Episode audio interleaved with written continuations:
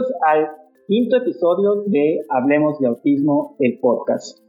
Hoy para mí es una sesión muy importante que quisiera que todos escuchen, ya que hoy tengo de invitado, realmente no tengo a un invitado, tengo a muchas, muchas invitadas, tengo a ocho invitadas, a, a nueve, a nueve invitadas eh, aquí conmigo son nueve mujeres que la vida me ha permitido coincidir en diferentes momentos de mi vida y de su vida para trabajar con ellas en diferentes aspectos del espectro en el cual nos encontramos.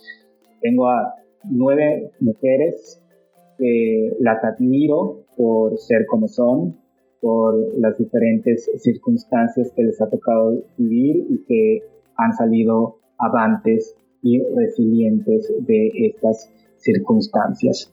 Tengo a nueve mamás celebrando hoy el Día de la Madre. Es por eso que estoy, las estoy reuniendo, porque es una celebración por el Día de la Madre que se celebra el próximo 10 de mayo aquí en México. Y tengo a 10 mujeres que representan a sus hijos de diferentes aspectos dentro del espectro autista. Hay niños, hay mamás de niños autistas, hay mamás de jóvenes autistas, hay mamás de señoritas autistas, hay mamás de adultos autistas. La idea de esta conversación es tener pues, simplemente una experiencia con ellas de que nos cuenten cómo, cómo les ha ido en este camino, en este camino del autismo. Y tengo aquí conmigo, pues, y se los voy a decir, tengo aquí conmigo a la primera mujer que conozco, es mamá de un chico autista. Mi primer contacto con el autismo es su hijo, su hijo es mi sobrino. Es una mujer a la que admiro muchísimo por lo hecho con él y por hoy verlo desarrollado teniendo 15 años ya, teniendo todos sus avances, todos sus logros, todo lo que ha surgido con él. Y pues nada, ella es mi cuñada, es mi cuñada Elsa. Bienvenida Elsa. Gracias. Ok, aquí está ella. También tenemos a otras mujeres que también he podido coincidir con ellas y a las cuales también admiro. Está conmigo eh, la señora Paride, Paride Villamonte. Hola, ¿qué tal? Buenas noches. Gracias, Osvaldo. Ella es mamá de Majo, eh, es una señorita ya de 20 años que ahorita está eh, terminando la preparatoria y ella es campeona mundial de gimnasia y de no sé qué tantas cosas. Es excelente eh, majo. También está aquí conmigo la señora Alejandra Aguilar, mamá de Mateo. Hola, hola. Hola Ale, bienvenida.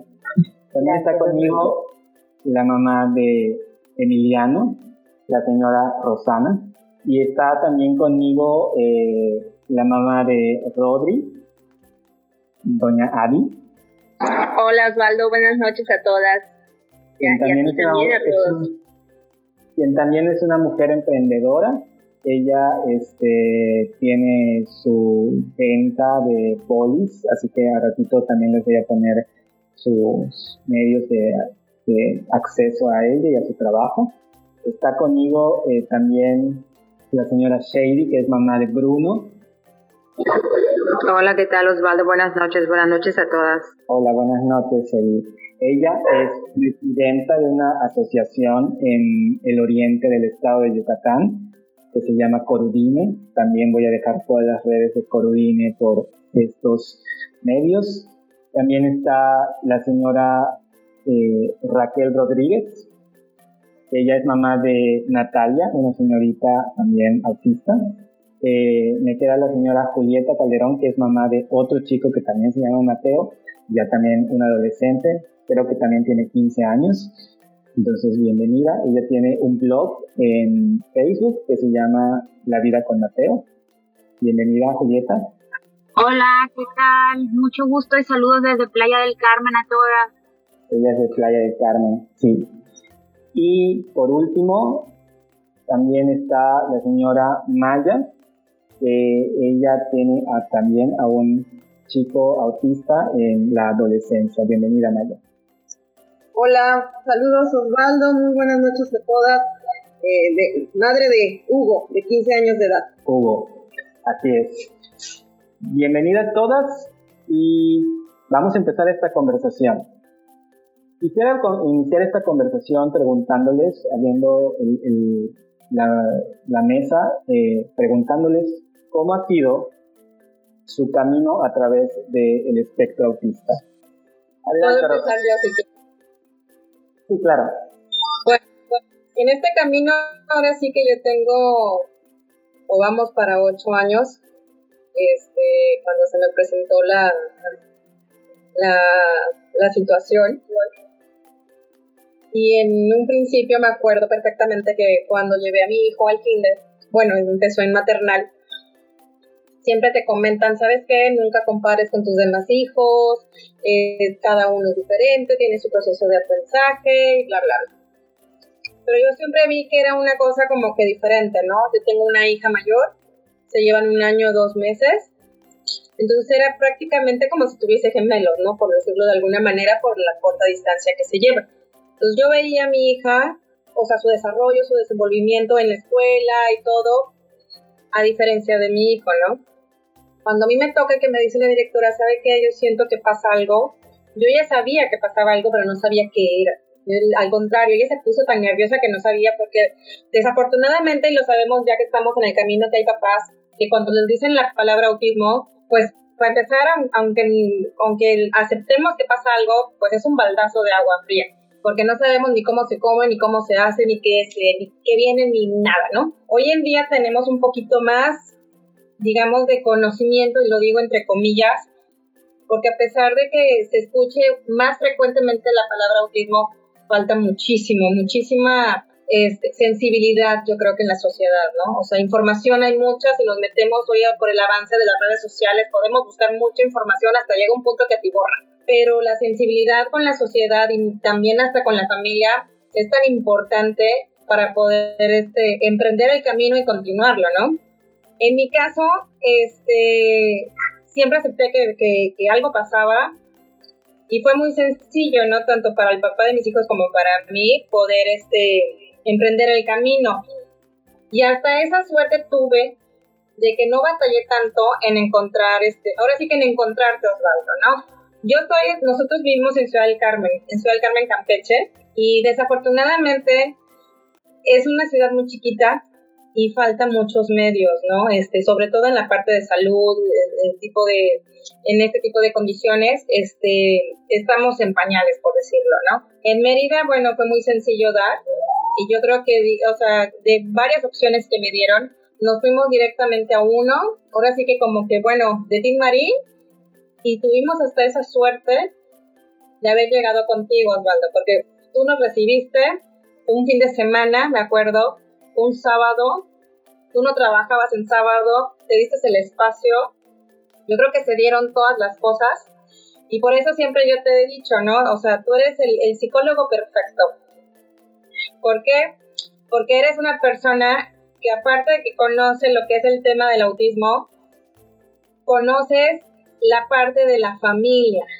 Porque a veces es muy fácil decir de un lado, a lo mejor de manera profesional, pues tiene que hacer esto, esto o el otro, o hay que hacer este tipo de terapias, no lo sé, ¿no? Pero tú estás sensibilizado porque tienes un familiar, que de hecho, bueno, aquí está tu cuñada en, este, en esta reunión, y que ha sido tu motor y tu inspiración y tu carrera y el por qué estás aquí.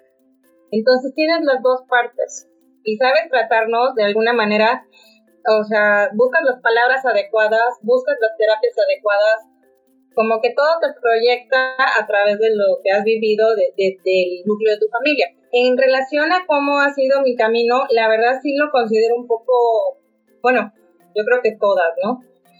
Eh, difícil, este, sí es cansado, pero a veces siento como que, que, no tengo los instrumentos a la mano, ¿no? El tenerte a ti, pues sí, está, está, siempre ha sido un pilar muy importante, ¿no? pero el no tenerte todos los días, ese ha sido así como que hay un reto, ¿no? Y lo hemos hecho, a pesar de la distancia, lo hemos tratado de hacer, ¿no? Pero sí ha sido difícil porque no encontramos aquí los medios aquí en la isla. Entonces, ahorita que yo vi a Mateo, este, Alejandra, hola, ¿cómo estás? Hace rato que, que ahora sí que no te veía, ¿no?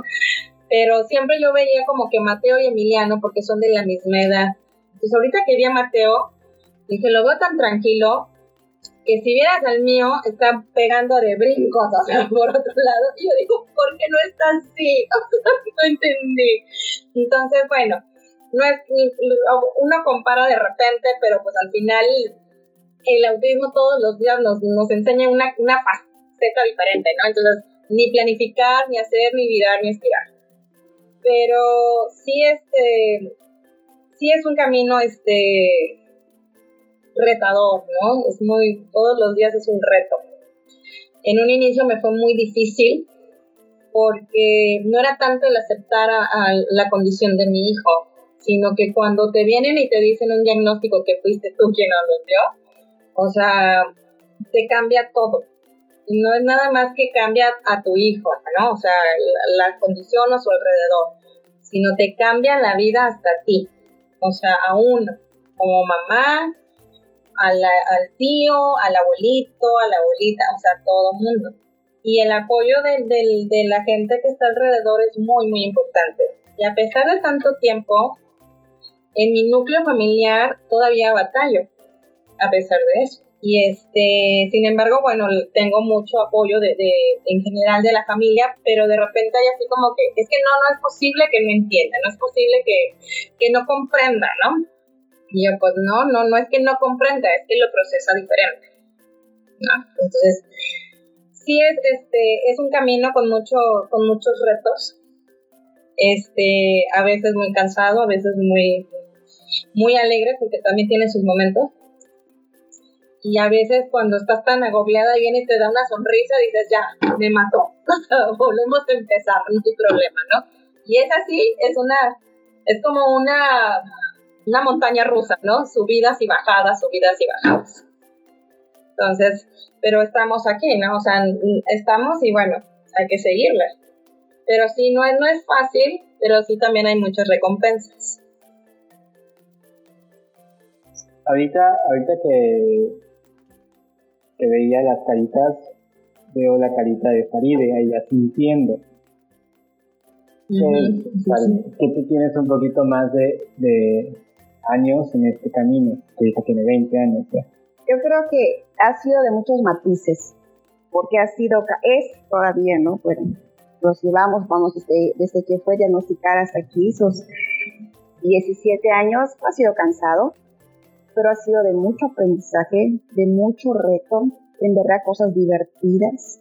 Yo creo que eso nunca vamos a poder definir con un solo adjetivo, con una sola palabra, lo que ha sido para nosotros, ¿no? de mucha paciencia, por supuesto, de mucha paciencia, ¿no? Pero bueno, este, yo creo que este, eh, repito, es, es, es, es, un cúmulo, es un cúmulo de cosas que día a día, digo, de aprendizaje porque día a día, o sea, hoy hizo algo majo, mañana me va a salir con otra cosa, y pasado, y aunque ya le hice su estructura porque 20 años, aún con los 20 años, tienen estructura para que pueda tener una vida este, estable. Mañana sale con otra, bueno, pero tal vez lo que hizo hoy fue algo curioso o lo que hizo ayer fue algo satisfactorio. Hoy simplemente se levantó y estuvo muy hipersensible o muy este, hipoactiva y hoy entonces fue cansado. Entonces yo creo que no hay algo que defina, como yo digo, ¿no? Es algo, es un matiz, es un, arcoíris de emociones el que los caminos que hemos recorrido como mamás con niños con autismo. Gracias, Fa. Y ahí tengo la carita de mi cuñada. Ahí quiero, quiero, bueno, de Elsa. Ahí quiero saber qué es lo que ella está pensando. Yo estaba muy nerviosa de estar hoy compartiéndonos porque no es de hablar, pero yo la animé y le dije, por favor, necesito que estés. Cuéntanos, Elsa, ¿cómo ha sido tu camino?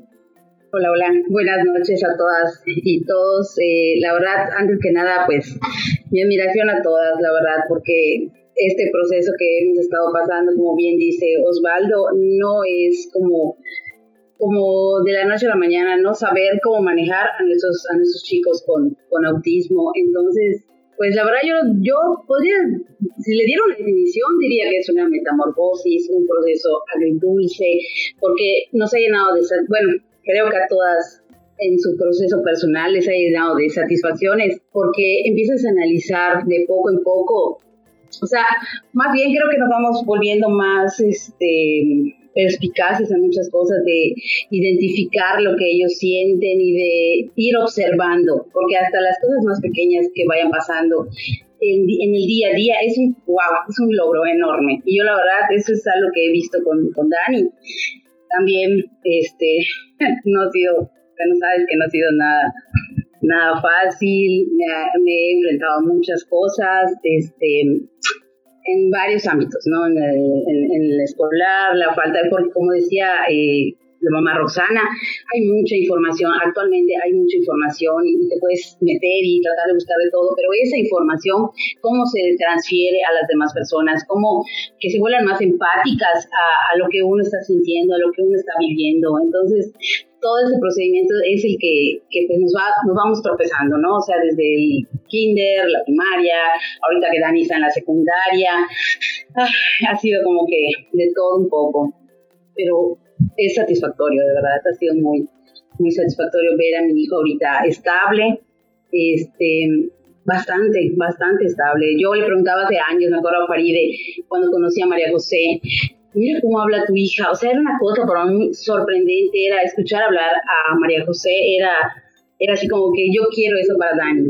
Y me acuerdo que esas palabras de que sí se va a lograr poco a poco, todo tiene su momento, su espacio. Y, este, y creo que a base de la terapia, tomar decisiones, creo que algo muy complejo de la condición en parte en familia es tomar decisiones. Yo siempre me estoy como cuestionando si lo estoy haciendo bien, esta decisión será la mejor, se lo comparto a mi cuñado, le digo, ¿qué piensas de eso? le digo, no estoy en sesión, pero por favor, necesitamos platicarlo, necesito compartirte esto, lo que pienso, lo que siento, los planes que tengo futuro para Dani, ¿y crees que esta sea la mejor opción? La verdad, sí, sí necesitamos eso, ese, ese sentirnos apoyadas de todas las decisiones que estamos tomando, siempre en beneficio de ellos. Entonces, este, pues más que nada es eso, o sea, ha sido un proceso, un proceso bonito, pero, pero pues con algunos tropiezos y todo, este, pues nada, nada más quería compartir esta parte. Gracias. Gracias, Elsa. Y alguien de, lo que yo empecé a aprender cuando decidí dedicarme al autismo fue de un blog, del primero, uno de los primeros blogs que leí de una mamá y hablando de su experiencia. Y esta es Julieta. Julieta, eh, ¿tú qué nos tienes que decir ante esta, ante esta pregunta y ante lo que estás escuchando de otras mamás? Porque te ha tocado concienciar también en Carmen, en Playa de Carmen. Sí. Hola, pues mira, este, sí me escucho, ¿verdad? Sí. Ah, bueno, este, pues para mí, Mateo está por cumplir 15 años en junio y yo, lo, yo me di cuenta que Mateo tenía algo al año 5 meses. Este, tengo un ojo muy bien desarrollado y al igual que como lo decía Rosana, yo siempre lo acepté. Desde el, desde el principio sabía que mi hijo tenía algo y que era diferente. No sabía qué era y pero al final el diagnóstico vino al año ocho meses. Obviamente como a todas las de los que tienen hijos grandes como el mío, era bien difícil, te decían trastorno generalizado del desarrollo este, dentro del espectro del autismo, ¿no? Pero era así como decirte realmente no sé en dónde está tu hijo, pero está en el espectro y si no está en el espectro es primo hermano de él del espectro, ¿no? Entonces, pues yo siento que para mí la aceptación vino muy rápido.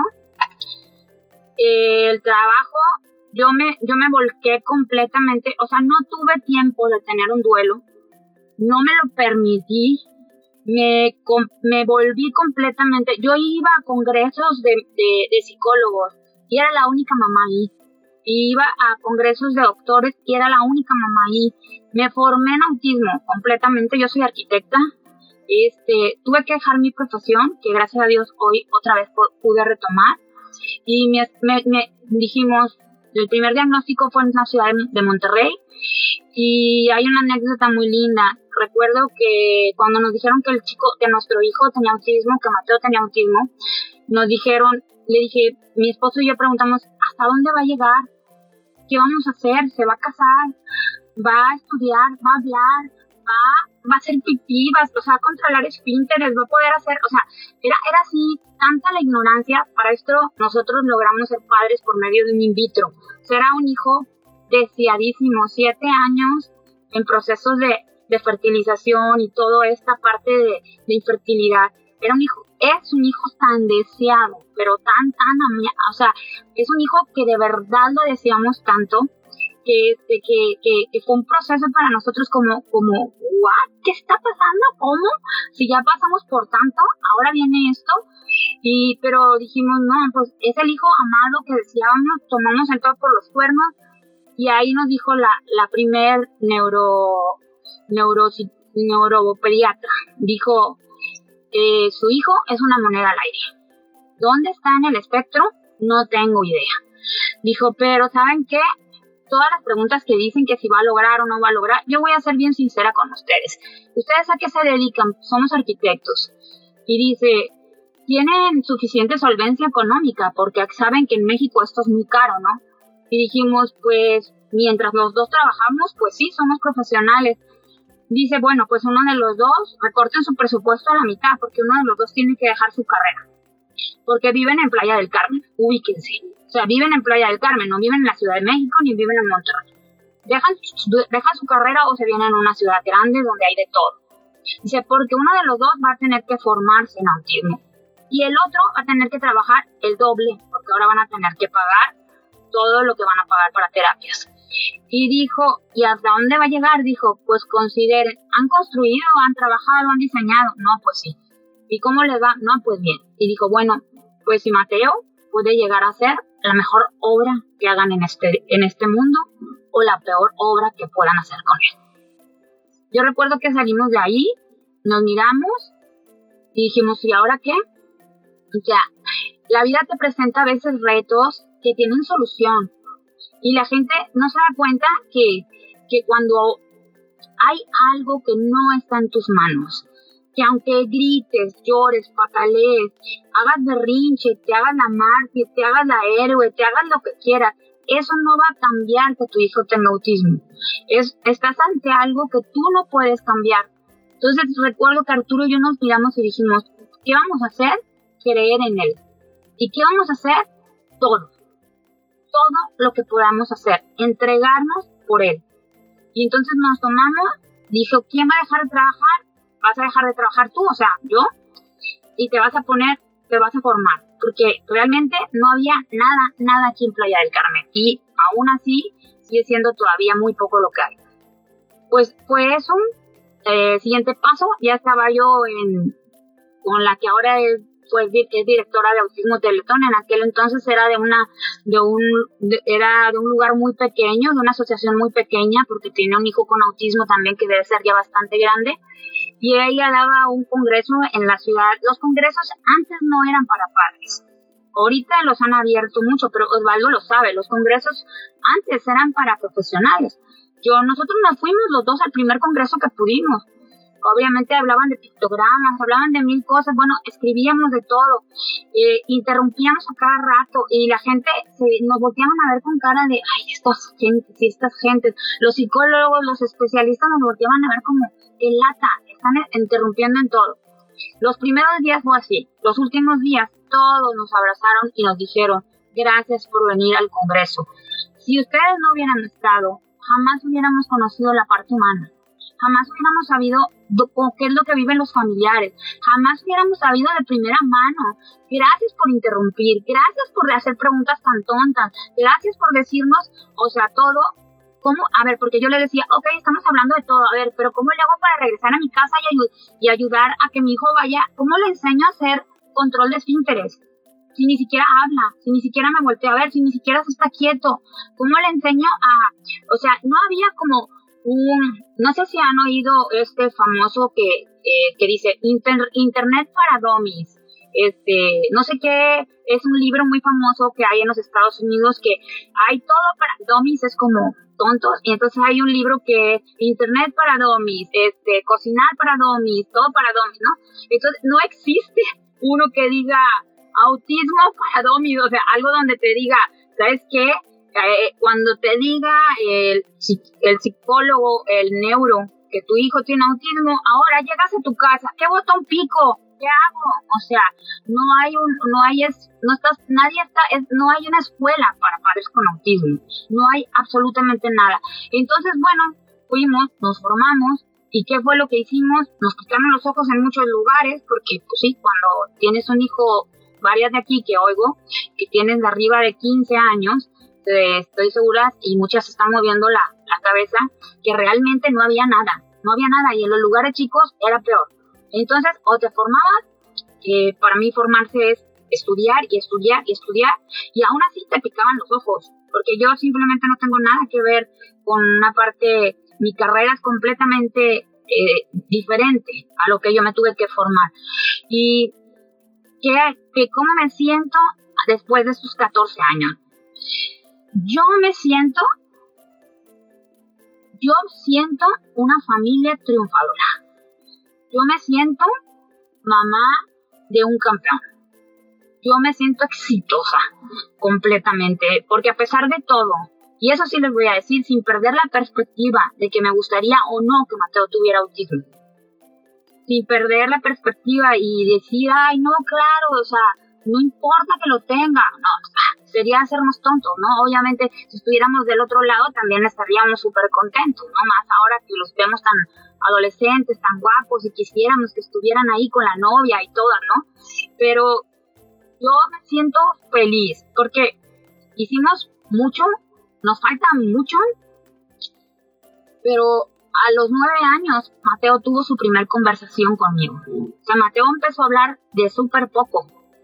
Él, él es este, es, un, es una persona verbal, pero fue una persona verbal tardía. Mucha gente cree que si ellos no hablan a los seis ya no van a hablar. Mateo Mato habló a los ocho, de a poco, y hoy por hoy converso con él. ¿Y qué me siento? Me siento increíblemente exitosa de que mi hijo de casi 15 años, aunque sea poco el tiempo que tengo teniendo este grado de conversación, me platique cuando vemos fotos en el internet qué estaba pasando a los 5 o 6 años que él no hablaba. Que me diga, mamá, en este momento que está acá, claro, obviamente tiene una manera particular de hablar como todos sus hijos, tiene una manera, habla como un poquito como si fuera extranjero, pero es eh, los, verbos no están bien conjugados, habla en tercera persona, muchas cosas, muchas cosas, pero me dice lo que sentía de muchas veces que a los seis o siete años o los ocho, no, yo no sabía qué estaba pasando por su mente y hoy que yo pueda decir y que me pueda decir, oye mamá, ¿dónde dejaste esta colección? Él es coleccionista nato.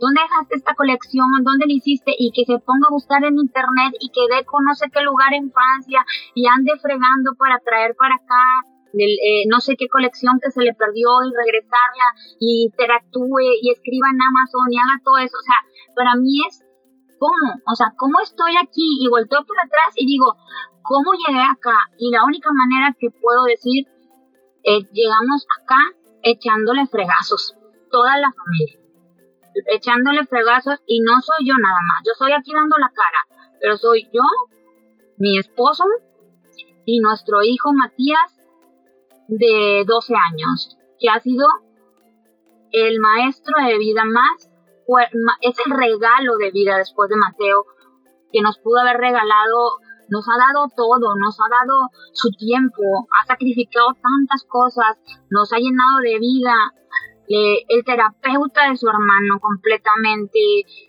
es como un, alma vieja en un cuerpo joven y, y, y, y, yo nada más puedo sentirme orgullosa y sí les voy a decir una cosa, sí tengo duelo, mi duelo llegó a los 13 años y va a volver a llegar, el mío fue tardío porque me, me volqué y veo ahorita Faride que está haciéndole así y me siento bien de, de saber que una madre es parecida a mí y seguramente yo me yo no me permití hasta los 13 años, este, en los 13 años, cuando él pasa a la secundaria, me viene un duelo de casi 7 meses de depresión muy fuerte, en donde lloré todo lo que no había llorado.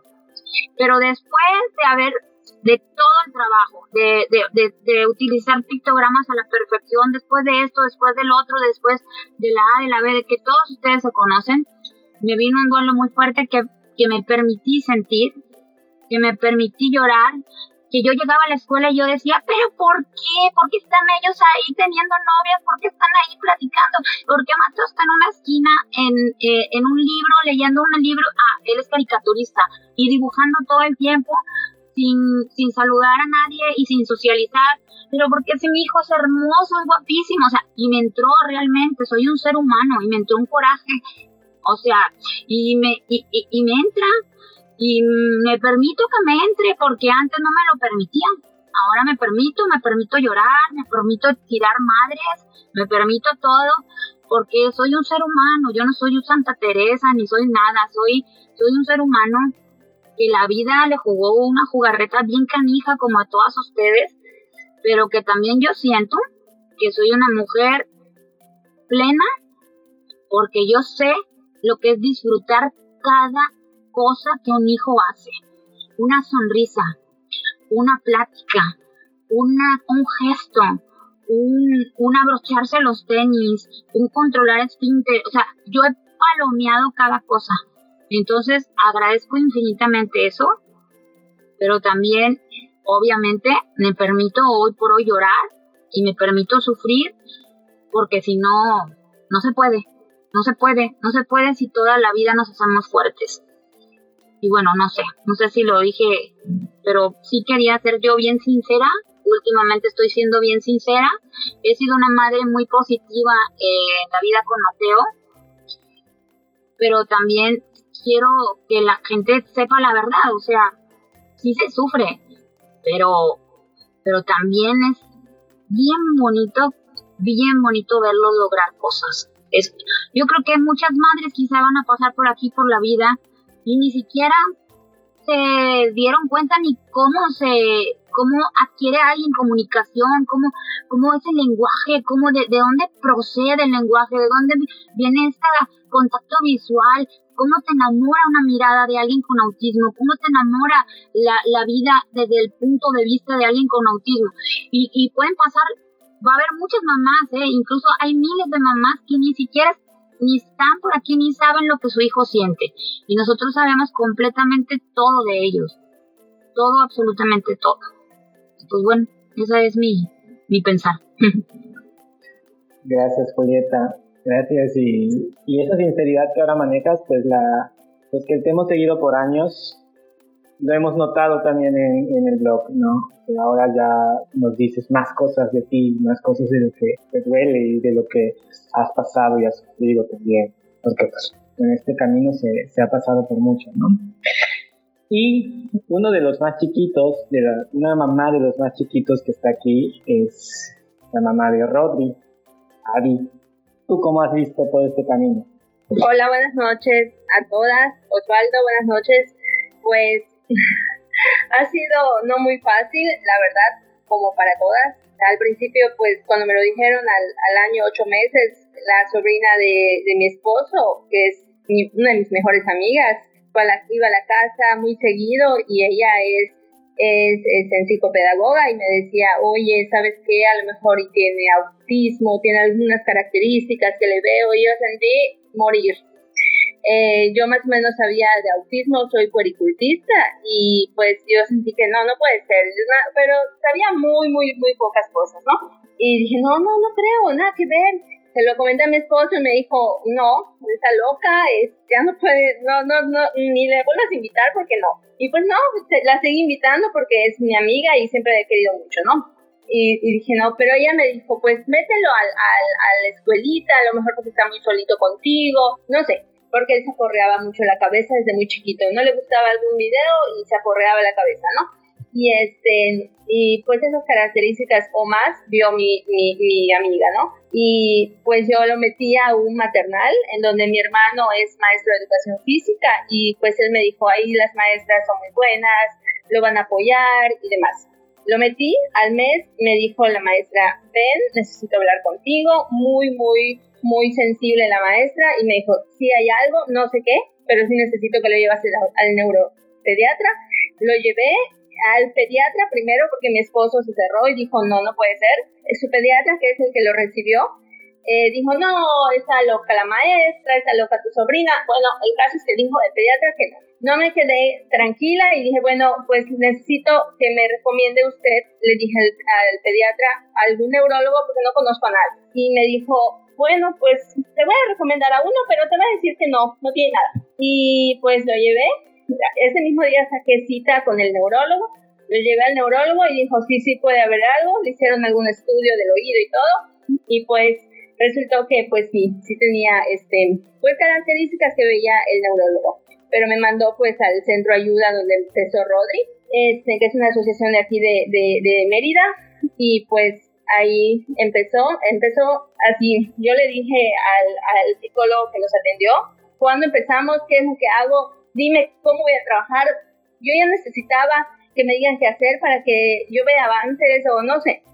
Entonces, este, la verdad es que sí, eh, me ayudaron mucho, pero al principio yo sentía hasta miedo dejar solo a mi hijo con una psicóloga y un psicólogo y escuchar llantos de mi hijo, ¿no? Porque mi hijo lloró mucho tiempo en esa asociación, pero no por maltrato ni nada, no sé, yo creo el desapego, tenía dos años, entonces el desapego de mamá y de papá no nos quería dejar. Y ya cuando entraba se olvidaba de nosotros, ¿no?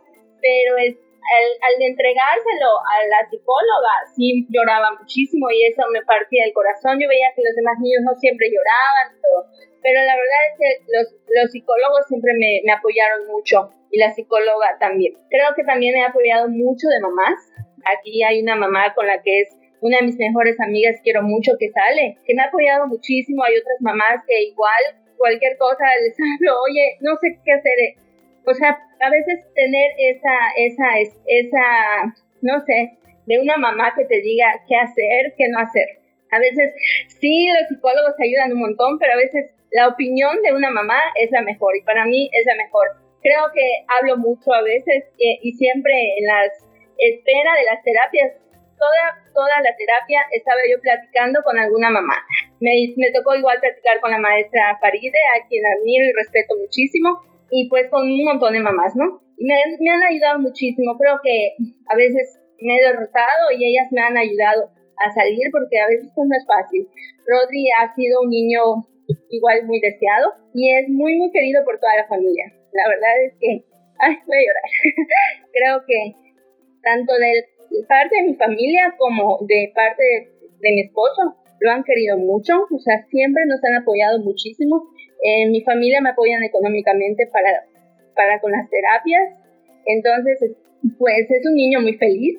Creo que eso para mí vale mucho. El, el hecho que Rodri sea muy, muy feliz, porque yo así lo veo. O sea, yo lo veo y sí, a veces me ha partido como que el corazón cuando como dice Julieta, eh, a veces que no, no juega con los demás niños y yo, anda a jugar y a veces lo vienen a buscar y él no va, o va un momentito y ya los deja. Entonces él se va y está jugando y, es feliz. Entonces eso para mí vale mucho. La verdad es que también he tenido el apoyo, muchísimo apoyo de Os, de Osvaldo, que igual a veces en las noches, que es cuando yo tengo el tiempo porque trabajo todo el día y trabajo también aquí en casa. Se ha desvelado conmigo y he llorado y, he, este, y me ha dado todos los consejos que, que puede, ¿no? Y que me han ayudado muchísimo. A veces, de verdad que ah, hoy, por ejemplo, fue un día en que la mañanita, a las 6 de la mañana, fue su primera crisis y, y, dije, no puede ser, y, me derroté, y vino mi esposo, y, y, la verdad es que me apoya mucho, y me ayuda a controlarlo, ¿no? Pero sí, sí ha sido el camino no, no tan fácil, pero creo que también tengo muchísimo apoyo y ahorita también estoy tomando eh, terapia para mí. Este, estoy en proceso con una psicóloga y, y pues me está ayudando mucho en para muchas cosas, ¿no? De la vida, pero también mucho para, para este camino del autismo. Entonces, pues estamos en proceso. Estoy también eh, con, con ganas de seguir aprendiendo, porque pues a veces con el trabajo, con todas esas cosas, me encantaría también tener todo el tiempo posible para sentarme a, a trabajar con Rodri muchas horas. Eh, todo lo que a veces ve uno en internet, o todos los consejos, o todo lo que te dice Osvaldo, todo lo que te dice eh, la terapeuta del lenguaje, quisiera yo hacerlo, pero a veces el tiempo, quisiera más horas del día para poderlo hacer, quisiera yo sentarme a jugar con Rodri, porque a Rodri le gusta mucho jugar conmigo, con su papá o con alguien de la familia, y a veces me mata el no poder sentarme a jugar las horas que él quiera, ¿no? O el un tiempo muy, muy largo para, para poderlo, eh, para poder jugar con él. Pero bueno, nos damos un tiempito en las tardes, él juega en el patio, él juega. Ahorita con la pandemia, él le, le, encantaba salir, pero pues ahorita con la pandemia, pues también se ha acoplado y es un niño de verdad que muy, muy inteligente, sabe mucho de animales. De hecho, a su terapeuta de lenguaje siempre la, la anda enseñando y la corrige porque pues hay animales que uno no conoce y él se sabe de todos, ¿no? O sea, del lagarto cuello volante y muchísimos animales que uno no, ni idea que, existían, ¿no? Entonces, pues es un niño muy inteligente que le encanta también tomar fotos a los animales, alguna hormiga le anda tomando la foto, algún iguano, algún...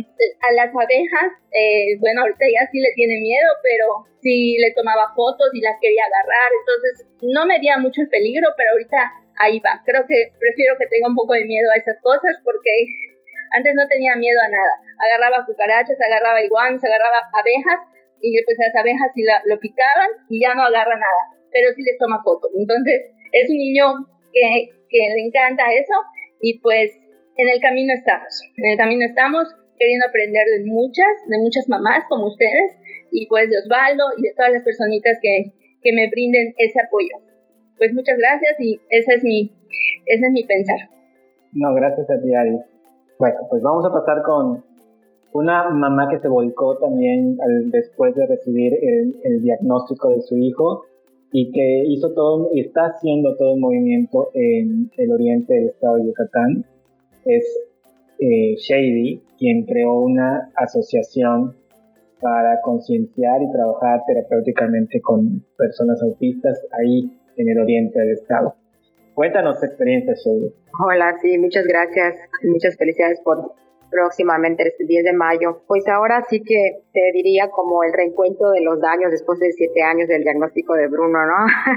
Algo así como el recuento hace mucho tiempo que no hablo acerca de todo lo que pasamos. Creo que nos ha tocado mucho hablar del autismo en sí, de lo que es, este, qué es lo que se debe de hacer, pero creo que hace mucho tiempo, y lo confieso, no he hablado acerca de todo lo que he pasado con Bruno, lo que pasé con Bruno, ¿no?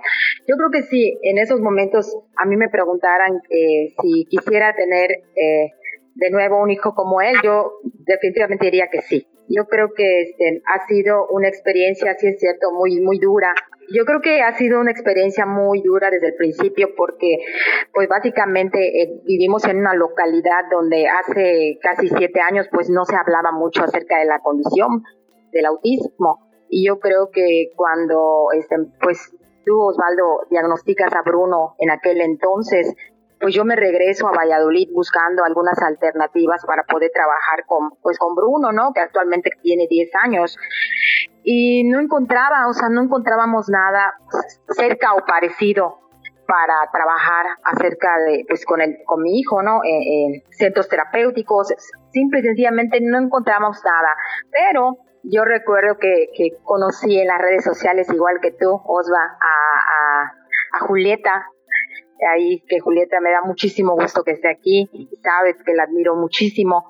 Y me basé mucho en lo que es su experiencia de mamá y todo lo que había ella estado haciendo con su hijo, con el hermoso de Mateo. Y creo que llevaba 15 días que se diagnosticó Bruno este, y empecé a, checar periódicos, qué iba a hacer, dónde iba a estudiar el autismo, qué, qué, dónde iba a tomar talleres. Recuerdo que este, llegó cerquita del diagnóstico que nos diste, si no estoy mal, en el 2015, llegó este, en Temple Grande en la Facultad de Psicología y por azares de la vida y del destino, pues ahí fuimos pidiendo una oportunidad a los que organizaron el evento para poder pues escuchar eh, con traductor, no, o sea, porque Temple habla eh, pues, eh, norteamericano, habla inglés, ¿no? Entonces, creo que ese día eh, lo que ella dijo nos abrió, a mí como mamá me abrió mucho la, expectativa, me abrió mucho la cabeza para saber que, que yo podía hacer muchas cosas como la mamá de Templen había hecho con ella, porque fue muy, muy tajante cuando dijo, mi mamá me obligó a ir a la escuela, mi mamá me obligó, mi mamá luchó, entonces me abrió una, o sea, sentía que mi cabeza en ese momento giraba y que quería hacer mil cosas y me quería comer al mundo, yo le recuerdo bien, pero también estaba yo en un proceso de, de, pues del duelo, que definitivamente no me, gracias a Dios, eh, el duelo es para siempre, pero pues no lloré lo suficiente, yo siento que me ocupé, tenía yo muchas cosas que hacer y en aquel entonces pues me ocupé. Eh, creo que el primer taller al que asistí fue en la UNIT de Playa del Carmen, donde conocí a Julieta, después vine y creo que comenzamos, en vez de, ponernos a, lamentarnos, creo que nos ocupamos, y no hablo solo de mí, sino del grupo de personas con las que, pues que es mi familia, ¿no? Pues empezamos a buscar, empezamos a organizar y fue ahí cuando pues nació lo que es la asociación. Eh, nosotros llevamos ya casi seis años trabajando con, con niños con autismo, pero creo que me ayudó mucho conocer, mucho, mucho conocer a otras mamás dentro de, mi localidad. Y no hablo solo de Valladolid, sino de Tizimín, de Río Lagartos, de Panamá, porque yo tenía ese hambre de conocer a otras mamás, saber cómo eran sus hijos, porque yo solo conocía al mío, en aquel entonces estaba muy chiquitito. Entonces comencé a conocer, conocí a una mamá que tiene a una jovencita actualmente con autismo, conocí a otra mamá, entonces conocía a personas que tenían hijos pues más grandes que el mío. Entonces yo me, me abrí una expectativa, me abrí, me abrí este, no sé, mi mente, que podía hacer muchas cosas, que aquellas mujeres habían hecho cosas sin nada, porque no había nada en aquella localidad y cómo lo habían hecho, ¿no? Entonces comenzamos a trabajar con Bruno y creo que este, hoy por hoy te puedo decir que, que, tengo un niño extraordinario, tengo un niño muy inteligente en casa, creo que este, lo amamos muchísimo, es hijo único, eh, nos hemos enfocado mucho en el trabajo con él, lo hemos incorporado a un sistema educativo. Este, definitivamente sabemos que no muchas mamás, a veces no es prioridad eh, que estén en un colegio adaptado, pero pues yo creo que, cuando tenemos nosotros eh, fe, creemos en, nuestros hijos, podemos lograr muchas cosas. Bruno a los cuatro años eh, pues subió a hacer una poesía en su preescolar y creo que en el camino en el que yo he estado andando conocí a muchas bellas personas a mucha gente como tú y como Julieta y que como muchos terapeutas que estuvieron junto conmigo, pues aprendiendo también. Creo que hemos hecho muchas cosas muy maravillosas. Hoy por hoy el Oriente pues se hizo la campaña de Hablemos del Autismo por siete municipios del Oriente. Creo que hemos hecho cosas tan maravillosas que nunca jamás hubiéramos imaginado como mamás. Y confieso, y confieso porque eh, yo no soy mucho de llorar acerca de, la condición, siempre que, quiero, yo siempre estoy ocupada en algo, pero recuerdo que el, día que iluminamos de azul el Palacio Municipal de Tizimín, que fue un miércoles, mientras estaban hablando los periodistas y, y, todo, toda la prensa, yo, yo solo estaba llorando y retomo el punto que dice Julieta, que, es, es mentira esto de, de que no, no sufrimos o no tenemos un duelo.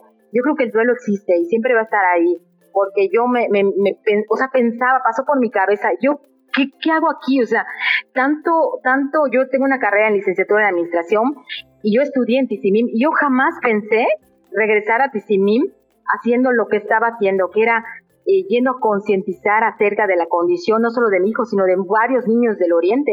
Y me salieron las lágrimas, o sea, lo confieso porque lo lloré y muchas personas me decían, ¿qué estás llorando? ¿Qué pasa? Porque no te imaginas que después de que terminas una carrera, vas a hacer otra carrera de la vida, que es pues esto que estamos haciendo, que es hablar del autismo. Y yo creo que es maravilloso, es muy maravilloso y creo que ante todo creo que siempre debemos proyectar mucha felicidad. Te agradezco mucho, Osvaldo, que recuerdo que creo que fuimos de los primeros eh, en, traer, eh, en, que vinieras a la universidad aquí en, en, el CUP a impartir talleres. Creo que estamos, fuimos yendo, abriendo puentes como papás y que de ti hemos aprendido muchos papás cosas tan maravillosas que hemos estado pues poniendo en práctica con nuestros hijos y todos nosotros te admiramos y muy muy muy primordialmente pues yo te admiro mucho y siempre te voy a apreciar y pues seguimos hablando del autismo. Gracias. Al contrario, la admiración es para ustedes, que ustedes siempre han confiado en mí y en mi trabajo. Y bueno, les decía eh, de Maya, Maya que también tiene mucho que contarnos acerca de su experiencia ya de un joven, un joven autista. Díganos. Hola, buenas noches a todas. Es la primera vez que tengo el gusto de, de verlas. Llevo radicando en, en Mérida cuatro años siete meses. Soy originaria de la Ciudad de México y eh, mi hijo fue diagnosticado en Ciudad de México. Y recuerdo perfectamente que cuando tomé la decisión personal y familiar de venir a radicar a, Mérida por cuestiones estrictamente de familia, eh, mi único hermano hace varios años había emigrado para acá y se trataba de tener a la familia reunida, mucha gente me decía, estás loca, ¿Cómo te vas a ir de la Ciudad de México si más o menos hay más opciones para la atención terapéutica de Hugo? Y, lo menciono porque a la primera persona yo todavía no tenía dónde, dónde vivir, estaba, estaba en casa de mi hermano y a la primera persona que encontré fue Osvaldo. Platiqué con él eh, un, tiempo, un, largo rato y, y salí muy contenta de esta, de esta entrevista con Osvaldo porque dije, este, por supuesto sabía, yo había venido varias veces de vacaciones acá y sabía la ciudad tan maravillosa que es Mérida. El estado he tenido oportunidad de recorrerlo y, y se me fueron despejando estos temores porque, porque nuestro, la verdad es que encontré maravillosas voces, he tenido la oportunidad de conocer a gente padrísima. Eh, justamente llegué y poquito tiempo después de que llegué a vivir aquí hubo un eh, congreso de autismo aquí en, con sede en, Mérida, como seguramente varias de ustedes o todas, he ido a Monterrey, a Ciudad de México, vaya, tuvimos la oportunidad de ir a La Habana, Cuba, a una clínica de rehabilitación neurológica y pues, vamos a donde podemos para seguir estudiando, para seguir aprendiendo y para cambiar incluso la, manera de expresarnos, ¿no? Yo recuerdo muy bien que, em, tenía Hugo tres, eh, el año, un año, ocho meses, cuando en la estancia infantil donde iba empezamos a detectar cosas que yo creo que una lo detecta desde antes. Una sabe perfectamente bien que su hijo es diferente. Yo soy eh, soltera, lo he sido siempre, no, no he estado casada, Hugo y yo somos, estamos juntos, vivimos con nuestros, con mis padres. Yo no me imagino, yo no, mis planes no eran estar casada y tener hijos. Y Hugo llegó como la más maravillosa de las oportunidades en mi vida para aprender. Yo me defino a mí misma como una mujer plena, muy muy este, satisfecha, pero además como una permanente alumna de mi hijo. Él es el maestro más extraordinario que ha tenido por los retos que me significa. Uno de repente cree que ya aprendió mucho y que llegas a cierta etapa de tu vida sabiendo muchas cosas. Llega tu hijo de un año, ocho meses y te hace sentir que no sabes mucho o que no sabes todo lo que creías saber. Y eso de verdad es muy interesante fui una madre que salió muy rápido del closet, por decirlo de alguna manera. Este, sí, creo que al tercer día me puse la de mi hijo tiene autismo. Lo asumí muy pronto, pero debo de decir, sin a quererme hacer la valiente, que la, fundamentalmente conté y con quien lloré a mares, porque lloré mucho, fue con mi madre. Y quién mejor que una mamá para entender lo que estaba pasando. Y ella estuvo ahí, ella está aquí todo el tiempo. Y ella fue fundamental porque me permití volver a ser pequeña y sentirme desvalida ante algo que me planteaba todas las interrogantes del mundo. Saber que Hugo tenía autismo también me hizo sentir liberada.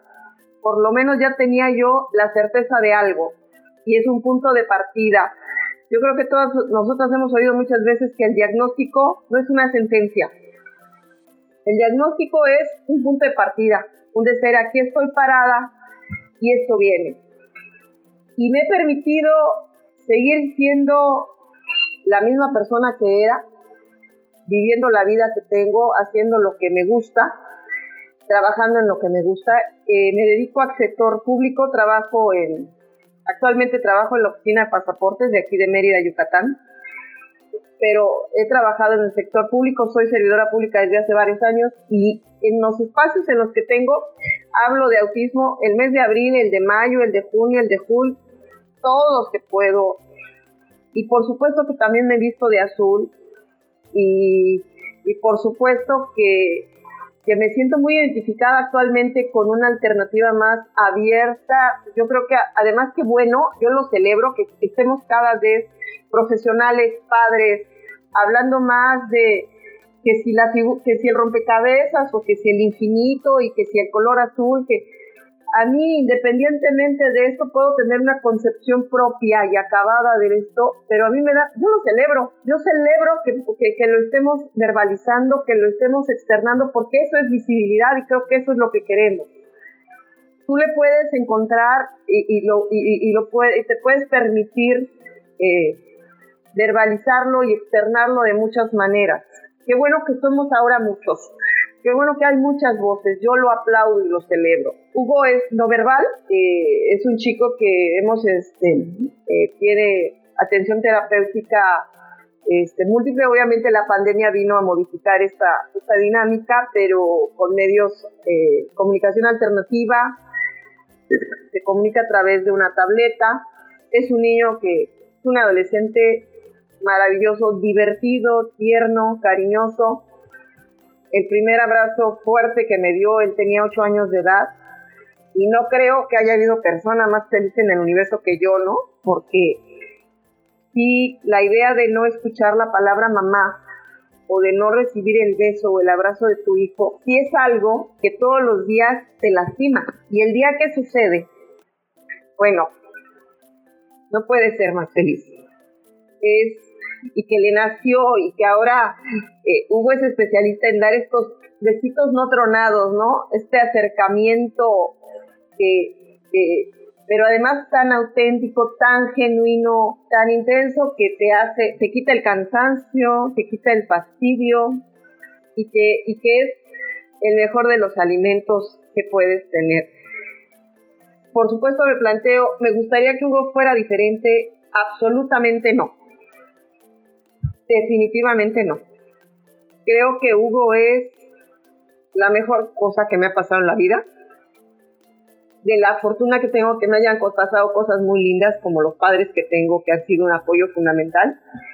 Pero eso no se acaba. De repente tengo mis ajustes de decir, lo hago bien, no lo hago bien. Al principio traía esta batería de 40 horas de terapia a la semana y de repente decía yo, ¿y a qué hora va a jugar? ¿Y a qué hora va a ser él? ¿Y a qué hora se va a divertir? ¿Y a qué hora va a dejar de convivir tanto tiempo con terapeutas y no con su mamá? Y después aprendes a irte de un día a un día y de solo por hoy, de ir apreciando todo lo que la vida te puede permitir. La primera vez que Hugo, Hugo le perdió al mar, yo no estuve con él, estuvo su abuelito y fue en Mar Yucateco, por cierto. Yo lo había llevado a Acapulco, lo había llevado a otras playas y le había dado mucho miedo el mar. No quería meterse al mar. Y un día, estando yo en mi oficina trabajando, me manda mi papá una foto de Progreso Yucatán y mi hijo en el mar. No lo podía yo creer. Yo no podía creer que mi hijo había decidido meterse al mar. Nada desde los cuatro años, pero verlo en el mar me hizo me puse a llorar en la oficina, ¿no? Fue un momento feliz y, y para mí tiene un alto significado que haya sido aquí, en este lugar que de alguna manera o elegimos o nos eligió para vivir y para ir disfrutando todos los días de una nueva aventura y de una nueva experiencia. Gracias. No, gracias a ti por esto que nos dices y esto que nos cuentas. Y bueno, y como decía hace un ratito, eh, del otro lado del espectro también hay mujeres. En el espectro autista hay mujeres y es importante validar sus voces. Y es por eso que aquí yo invité a dos. Faride ya habló en, su momento y ahora este, un poquito de, de, su experiencia. Ahorita le vamos a volver, a dar el micrófono. Y espero que este, doña Raquel, que está por ahí. Sí, Osvaldo, ¿me escuchas? Ya, ya le escuchamos. ¿Me escuchan? ¿Qué tal? Buenas noches a todas, porque creo que no me habían escuchado. No. ¿Cómo ha sido su experiencia siendo mamá de una jovencita autista? Bueno, mi experiencia fue, este, ha sido como un laberinto, ¿no? Que vas caminando y ves oscuridad y de repente ves luz, piensas que ya llegaste, pero no, solo es una ventana y tienes que seguir. Disfrutas mucho la luz, pero luego tienes que otra vez internarte en la oscuridad. Yo con mi hija fue a los dos años y medio que me la diagnosticaron, pero a los dos años, cuando yo, yo, ella es hija única y yo no soy de acá, mi familia no está aquí, solo está la familia de mi esposo. Cuando yo viajé a, ver a mi familia ya tenía dos años y fue ahí donde me dijeron unas tías, esta niña está rara, debes de llevarla con un doctor porque no es normal que, que, no hable, tenía dos años. Pero yo dije, ay, yo la veo caminar, duerme bien, come bien, o sea, bueno. Cuando yo regresé a Mérida, ya le dije a mi esposo, ¿sabes qué? Me dijeron que, pues que Natalia podría tener algo. Y él, no, pues no, está loca tu familia, que no sé qué. Cuando la metí a la guardería, este, fue ahí también donde me volvieron a decir, ¿sabe qué señora? Su hija tiene algo. Ni siquiera pide agua, no dice sí, no dice no. Este, y me mandaron al CRE. Ahí en el, en el CRE la atendió un doctor porque pensaban que no escuchaba. Entonces ahí el doctor me dijo, ¿sabe qué? Sí escucha su hija, pero no se comunica. Puede ser autismo. Pero yo no la puedo diagnosticar, tiene que ir al psiquiátrico. Bueno, pero parece una vecina ya me había nombrado el autismo. Y yo, bueno, ya van dos personas. Cuando llegó al psiquiátrico después de una evaluación como de un mes, ya me dieron el diagnóstico. La verdad yo en ese momento dije, bueno, sin autismo, no sé ni qué sea, lo he escuchado solo en películas. Y en ese momento mi respuesta fue, bueno, ¿y ahora qué tengo que hacer? Ya fue que me hablaron de las terapias y desde ahí han sido terapias, equinoterapias, es un ir y venir con ella. Otro caso es la escuela. La escuela es donde creo que las mamás no lo sé, pero es donde más hemos padecido. Donde los maestros no quieren ni siquiera intentar porque no hay inclusión. Esa es la verdad, no hay inclusión. Te la aceptan, sí, pero no te la incluyen.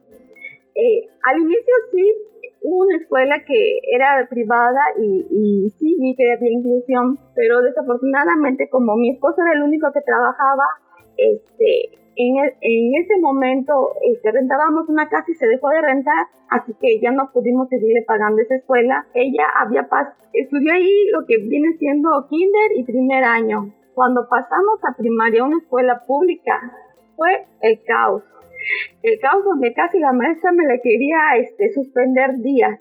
Solo le quería, la quería recibir tres días. Que porque le pegaba, porque le gritaba. Entonces ya fuimos con el director y dijimos a ver qué pasa. Porque Natalia es una niña que es muy, bueno, defensora de los demás. Quién sabe de dónde lo sacó, pero desde chiquita ha sido así porque vio que la maestra le gritó a un niño y le hizo llorar, pues ella fue y le pegó a la maestra. Entonces ahí le agarró, pues, ah, tiene algo y vámonos, me la quería limitar. Entonces ya hablamos con ella, hasta fuimos con nuestro librito de derechos y dijimos, no, pues se retractó la maestra, la directora aceptó y dijo, no, está bien. Lo que sí pueden hacer es que cuando ella vea que se inquiete, pues digo, pues me hablan y vengo por ello. Pero ha sido este, donde los maestros, sí hay algunos que pues te la aceptan, hay otros que no, este, la familia igual es indiferente, tienes que lidiar con que, ay, pues a lo mejor no necesita estudiar, con que pinte, o sea, con que pinte, como por qué, si tiene la capacidad de estudiar, y así nos hacemos, yo soy ama de casa y sí lo, a veces siento que todo es mi responsabilidad, ¿no? Las tareas tú, la educación tú, las terapias tú, y es como te lo he comentado. Por otro lado, son niños muy perceptivos, tal y cuando me veía, pues, cansada, quizás triste, siempre iba y como que me abrazaba, me besaba, y, y ya no me pasa nada. Son muy amorosos, son cariñosos, alegres, entonces, como que eso te revitaliza a seguir adelante y, y pues luchar por ella. Y ella es hija única y creo que sí nos ayuda el poder platicar con otras mamás. Yo estuve, este, de hecho conozco a Elsa. Elsa estuvo en una ocasión en mi casa porque estábamos en Mira. Estábamos en una asociación que es Mira y ahí había un grupo de mamás este, nos reuníamos una vez a la semana y conversábamos nuestras inquietudes. Había mamás con niños y niñas más grandes que las nuestras y es como nos apoyábamos. Yo creo que sí es este es necesario también cuidarnos nosotras, hablar de nosotras, porque a ellos les llevamos con el psicólogo, platican con ellos, pero ¿y nosotras con quién?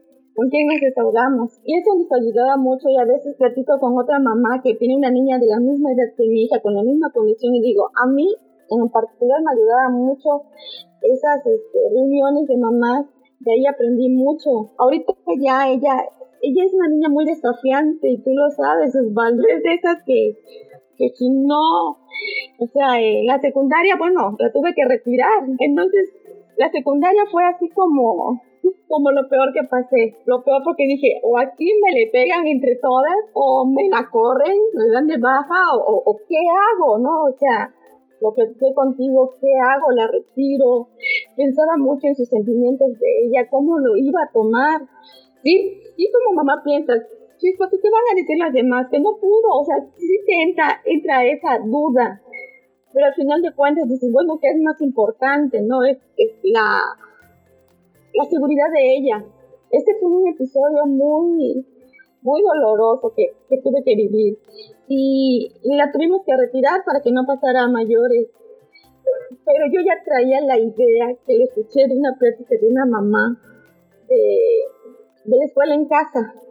De la escuela en casa yo decía, ah, pues no se oye mal, podría ser. Al final de cuentas, nosotros como mamás siempre hemos sido sus maestras. Siempre. Si ellos han salido adelante, este, ha sido igual por nosotras o porque estamos ahí al pendiente ayudándole en las tareas, en, muchas situaciones, en sus emociones también. Entonces, cuando la retiré de la secundaria, llegó esto de la pandemia. Entonces dije, órale, ¿qué pasa aquí? Pero yo ya la había retirado. Y aún así ella veía las clases en línea y todo. Afortunadamente me la volvieron a aceptar en la secundaria, en la misma escuela, porque yo decía, bueno, la escuela sí es inclusiva este, el problema ahí fueron los compañeros que le tocaron que, que no sabían cómo tratarla, tal y tenía que lidiar también con su adolescencia. Este, luego me dijo ella, me, una me lo dijo, ¿sabes qué mamá? Yo, este, había una niña que era morena, morena, gruesecilla, era de eso, brasileña. Y si es que esa niña, este, ya tomando tus clases de cívica y ética, mamá, creo que yo le hice bullying a esa niña porque era de otro color y no lo debí de haber hecho. Entonces yo dije, bueno, qué bueno que lo sepa expresar, que me lo esté diciendo ahorita en este momento, porque cuando las maestras me decían, es que su hija este, tiene algo contra esta niña, yo decía, no, no, mi hija no es cierto, no puede ser.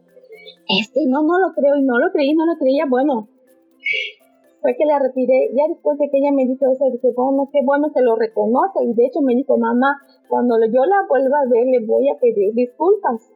Dije, qué bueno, tal, este, y haces muy bien, hija, porque, porque uno no debe de tener este, esos criterios ni ser racista. Le dije, no, porque la niña es morena, este, pues por eso no te va a caer bien. Hay que respetar. sobre todo siempre es el respeto. Las clases en línea nos dimos cuenta de que yo siempre batallé con los maestros de que le dieran la oportunidad a mi hija de llevar una tablet porque ella tenía dificultad para escribir. Los maestros no me hacían caso porque decían, ay, es la mamá, sí, claro, ¿qué, qué nos va a decir, no? Hasta que no una doctora le pedí, este, una neuróloga. Me dijo, ¿sabe qué? Sí tiene razón, este, me lo mandó por escrito, fue que me pudieron aceptar que tal y llevar una tablet, pero eso en la primaria, en la secundaria no me lo aceptaron, me dijeron que no, que no, es porque ya tal si le pasaba algo a la tablet. Cuando ya que salió, pasó esto la pandemia, la volví a inscribir ahí, me la volvieron a aceptar. Natalia avanzó muchísimo, al grado que ella está en el cuadro de honor, en primer lugar, y yo así, wow, pero eso nunca me ha importado, nunca me han importado las calificaciones ni que esté en el cuadro de honor.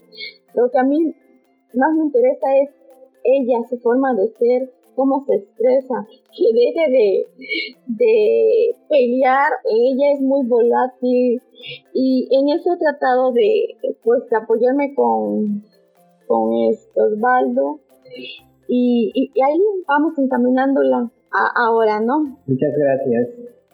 Y finalmente quiero presentarles a la mamá Mateo, alguien con que he trabajado muchísimos años y ha avanzado muchísimo. Es un niño pues, no verbal y ahora ya hasta canta. Ale, ¿qué nos tienes que decir? Hola, buenas noches. Pues me toca de último algunas, ya conocen un poquito mi historia. Ah, también mi historia ha cambiado un poco este, estos últimos año y medio, casi casi, o un poco más. Eh, tengo un niño de casi 11 años. Este, Mateo tuvo su diagnóstico como al año 8 meses.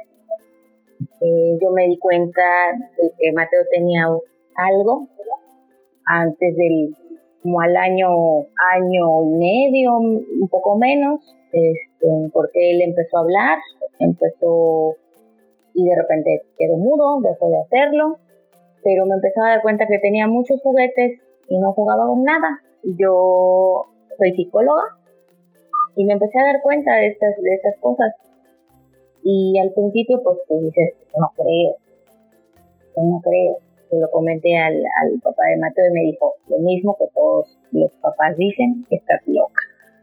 No, eso no es. Pues total que yo no me quedé con, con la duda y pues aunque mucha gente crea el hecho de que seas psicóloga o seas maestra, puericultista, lo que algo que sea como referente a la educación o algo a la salud, como que así no te va a, suceder, ¿no? O, o, cómo no te das cuenta. O podrías manejarlo de la mejor manera. Pues Mateo tuvo su diagnóstico chiquito, obviamente como te dicen, este, puede ser que esté dentro del espectro, pero tiene que ser las terapias y tiene que ser y cuesta tanto y hay que empezar.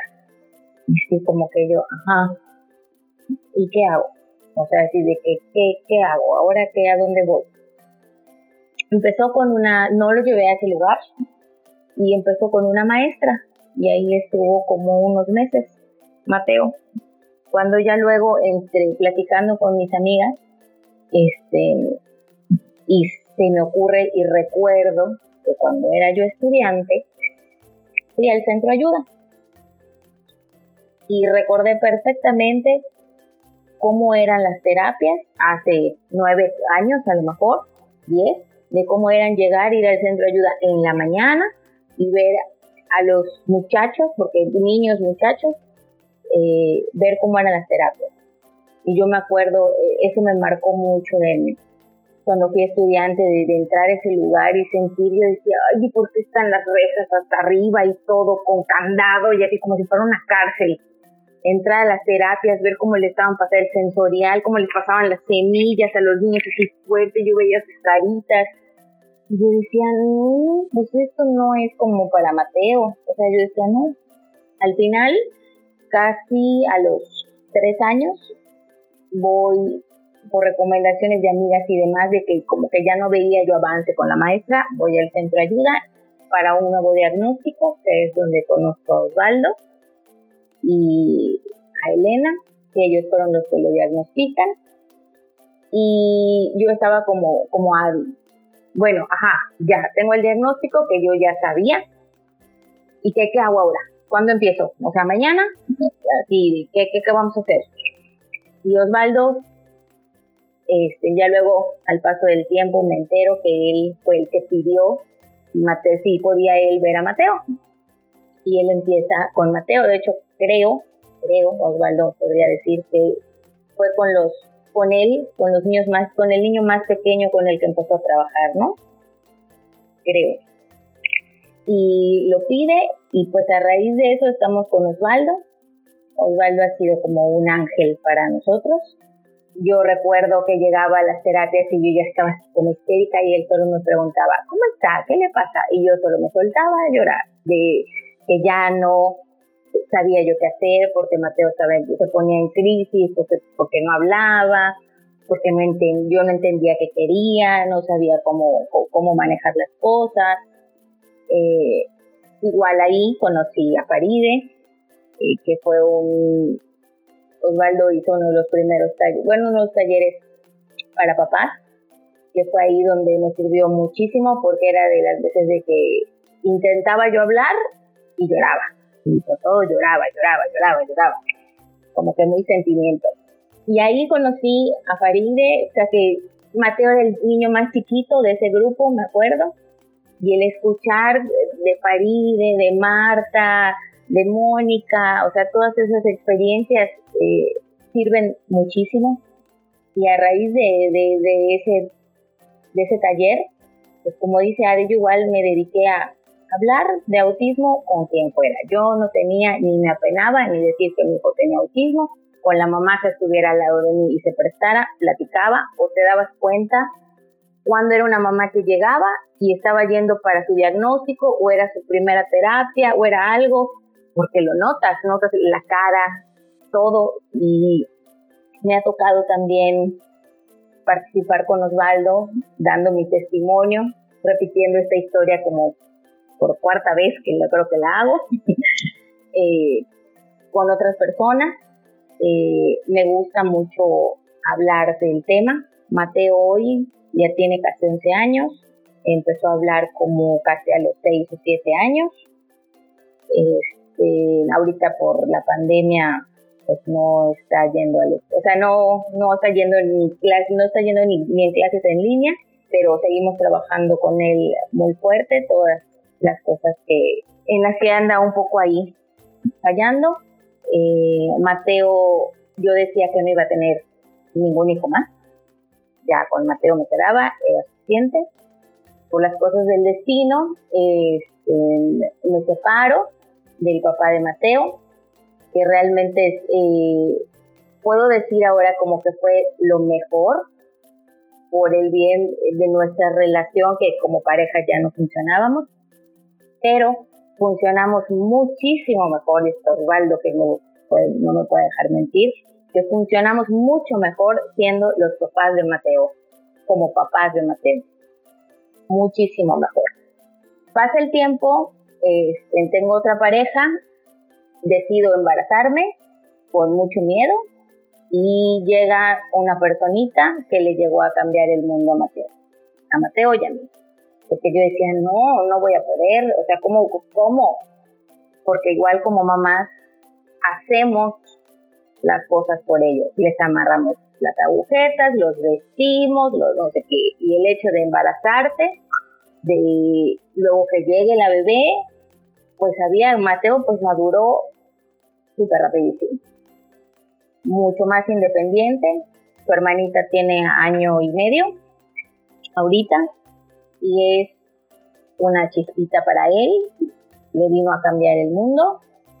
Él está muy contento con ella. Si lo estresa, porque ella es muy traviesa y ella es, y él es muy protector, es muy cariñoso eh, jamás en mi vida pensé ver esa relación que pueden tener ellos como hermanos. Él le canta, ella baila, sin duda eh, las cosas tienen que suceder porque así tuvo que ser. A lo mejor pues no fue con el papá de Mateo tener un hijo, pero fue con otra persona y para Mateo ha sido lo mejor. No ha sido un camino fácil con Mateo, pero sin duda creo que el hecho de estos nueve años o que trabajé con Mateo muy fuerte, veo la recompensa hoy en día que ya puedo tener a los dos niños y hay días que me estreso porque Mateo pues con la pandemia solo que él es feliz viendo tele, viendo videos, pero pues no puede estar en la tele todo el día, pero pues qué más puede hacer. realmente demasiado bien ha estado toda esta pandemia, pero estoy muy contenta con lo que veo ahora. Ay, perdón, estoy muy contenta con lo que veo ahora, con el, los frutos de, del trabajo tan fuerte que hemos hecho. Y pues no sé qué más puedo decirles que ya soy la última. Y para no para no cansarlas. Y, ya me, con, cada una de las que habló que las escuché muy atentas me identifiqué con cada una con cada una creo que todas nos identificamos con partecitas y todas estamos en el en el mismo camino y pues solo puedo decir que les puedo decir que estamos haciendo un excelente trabajo y que continuemos haciéndolo como hasta el día de hoy. Faride, ¿tú qué le dirías a las mamás que tienes, eh, de las que están aquí el más largo camino recorrido? ¿Qué le dirías a las mamás que están iniciando en esto? que están recibiendo su diagnóstico y que están temerosas, que no saben, están angustiadas. ¿Qué le dirías? Uy, yo creo que este, no hay que perder la fe. La fe en nosotras, la fe en nuestros hijos, la fe en Dios. Hay que tener paciencia. Se vale llorar, el duelo siempre está escuchaba Julieta y escuchaba todas y a mí me tocó, me tocó el primer día llorar, llorar, un día, dije, bueno, ya, se acabó, ahora lo que sigue, ¿no? Y, y es difícil porque les digo, Majo, rápidamente, Majo puede, busco la autodeterminación, estamos con la, eh, la independencia, Majo hoy por hoy puede sobrevivir porque puede comer, se prepara el desayuno, la cena, lo que le guste. Majo hoy la enseñé a tener su propio dinero, vende hielos, vende bolis, vende su ropa, aprovechando esta parte que ellos no tienen la vergüenza. Saca su dinero, compra cosas, pero es aprovechar por todas esas habilidades que tienen nuestros hijos, porque todos nuestros hijos, todos nuestros hijos siempre van a tener una habilidad. Por eso les digo, tenemos que confiar en ellos, tenemos que tener fe en ellos y utilizar esas herramientas. Ahora sí que, es, aunque se escucha la palabra muy grotesca, pero explotar de una buena forma lo que hacen nuestros hijos. Yo decía, cuando estábamos embarazadas nos imaginamos nuestro hijo va a hacer esto, esto, esto, esto. Cuando me dijeron tu hija tiene autismo, ¿se cura? No se cura, ¿ok? Bueno, si mi hija va a ser la mejor acomodadora de latas, lo va a hacer, va a ser la mejor acomodadora de latas. O sea, ella va a ser donde pueda llegar y donde quiera llegar. Ahí va a estar su mamá. Hoy por hoy, solo déjeme compartir esta partecita para reducir todo. Yo creo que la parte, ahora sí que, a Majo, este examen de vida, así como tu examen profesional, fue cuando se me fue el año pasado, hace dos años, a Abu Dhabi, a representar a México en gimnasia, que igual algún día platicaremos esta parte, porque nos ha tocado igual la discriminación, la vivimos. Se va a representar a México el verla dos momentos, el estar en la, en la ceremonia de inauguración y escuchar a Espien que diga, y por la por México, María José Matei, bla, bla, bla. Y cuando la vi subir al, a, recibir su medalla y le cantaban el cielito lindo, más que eso es, estuvo un mes sola. Ella y su entrenador, le dije, ¿te vas? Platiqué con ella, ¿te vas? No vas a ver a tu mamá, no, hay, no, no te voy a poder resolver las cosas. Tú tienes que ahora sí agarrar tu cabecita, de toda esa biblioteca que hemos trabajado. De ahí vas a tomar, no me vas a poder llamar porque es diferente. ¿Te vas? Me voy. Y el verla ahí, yo digo, un mes, más que el que se vaya tan lejos, el que esté un mes sin su mamá y supo porque luego la maestra ya platica y cuando dice, Farire, has hecho bla, bla, bla, como María José, y verla que pudo estar ahí sin su mamá, sin su terapeuta, dije, creo que estamos en el camino. Creo que todas esas 26 horas que yo le dedicaba todos los días, ahí está, porque no es fácil. Es cansado, por eso decía, es cansado, es divertido, todo. Pero hoy por hoy les digo, fe, porque como yo les digo, esa delgada línea en mi caso de entre tratarla como una niña neurotípica y como una y la sobreprotección, no, hay una delgada línea, ¿no? Que tengo que cuidar mucho. ¿Por qué? Porque la tenemos que enfrentar. En casa vivimos y ella. Desafortunadamente, cuando nos dan el diagnóstico, papá dice adiós, goodbye, te quedas. Le tuvo miedo a esto, ¿no? Entonces, bueno, somos tú y yo un equipo. Vamos a trabajar. Entonces, hoy por hoy, que vamos que trabajamos con Majo, a que se conozca.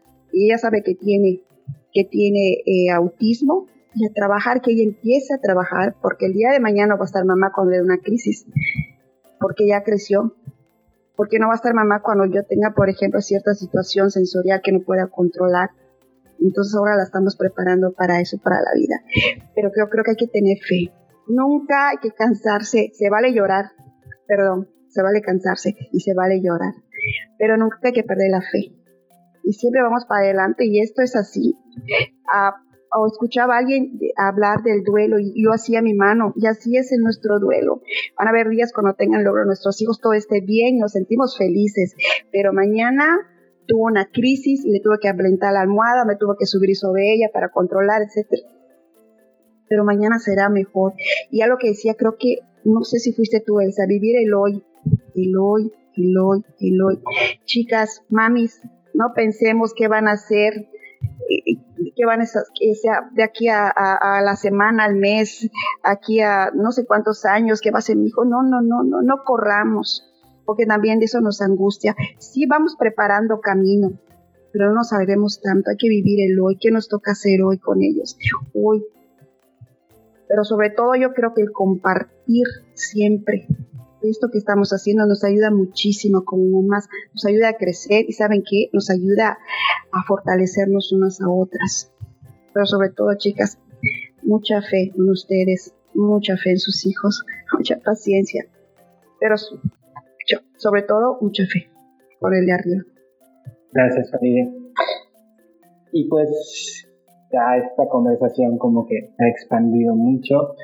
Y solo quiero a ver si alguien eh, quisiera cerrar la conversación de qué le diría a, a estas familias que quizás no tienen el contacto con un chico autista. ¿Qué les diría? Eh, a ver, sí, yo, yo, yo, en primera instancia creo que día a día es cosa de, de voltear a otras realidades. Estamos enfrentándonos a un mundo que cambia continuamente y que cualquier tipo de las e, esta lógica que de repente tenemos de manera hasta introyectada culturalmente de etiquetar todo nos va cerrando oportunidades extraordinarias de conocer otras realidades. Entonces yo creo que en mi realidad como una familia con un chico autista, pero existen otras muchas condiciones y otras muchas maneras de vida es que te permitas, yo le, diría a todas esas familias, que te permitas cerrar los ojos y, y, abrir otros caminos de percepción a una realidad que es distinta a la tuya. Yo eso les, eh, eso les recomendaría. No solamente hablo como una madre con un hijo autista, hablo de muchas circunstancias que a día a día hay una cantidad enorme de, de realidades hoy eh, familias ahora escucho eh, que, no soy la única acá, en donde la familia consta de mamá y el chico, y, platicaba Ale de su circunstancia venturosa respecto a su segundo bebé. En fin, ya somos familias diferentes, somos familias que nos estamos constituyendo de una manera distinta en el 2021, en donde a lo mejor pueden haber este, papá y un bebé, un chico y mamá y un chico, o, o, mi familia donde somos los abuelos, mi hijo y yo, en fin. Entonces, ¿por qué no cerrar los ojos y permitirnos o, eh, eh, darnos la oportunidad de conocer otras realidades, que no tienen que ver con la nuestra, pero que nos van a nutrir mucho y que nos van a permitir ponernos los zapatos, los zapatos de otro, del otro, ¿no? Ay, gracias. ¿Alguien más quisiera compartir algo? Sí, yo.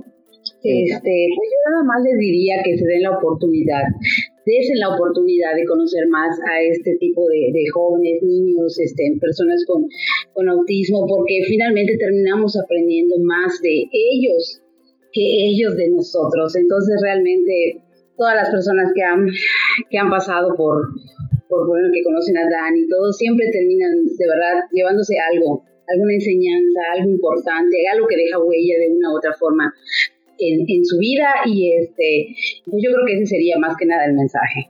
Gracias. Y bueno, pues ya para cerrar, pues les quiero agradecer la oportunidad de conversar con ustedes. Y pues yo en general les agradezco a todos los que cada día se están sumando a estos espacios, que no solo es el que yo estoy construyendo, sino que existen muchos más en los cuales todos aprendemos y con la única misión de que cada día tengamos un mundo más parejo para todos, no solo para nosotros, los que no vivimos dentro del espectro autista, sino también para ellos mismos y para los que viven dentro de la diversidad funcional.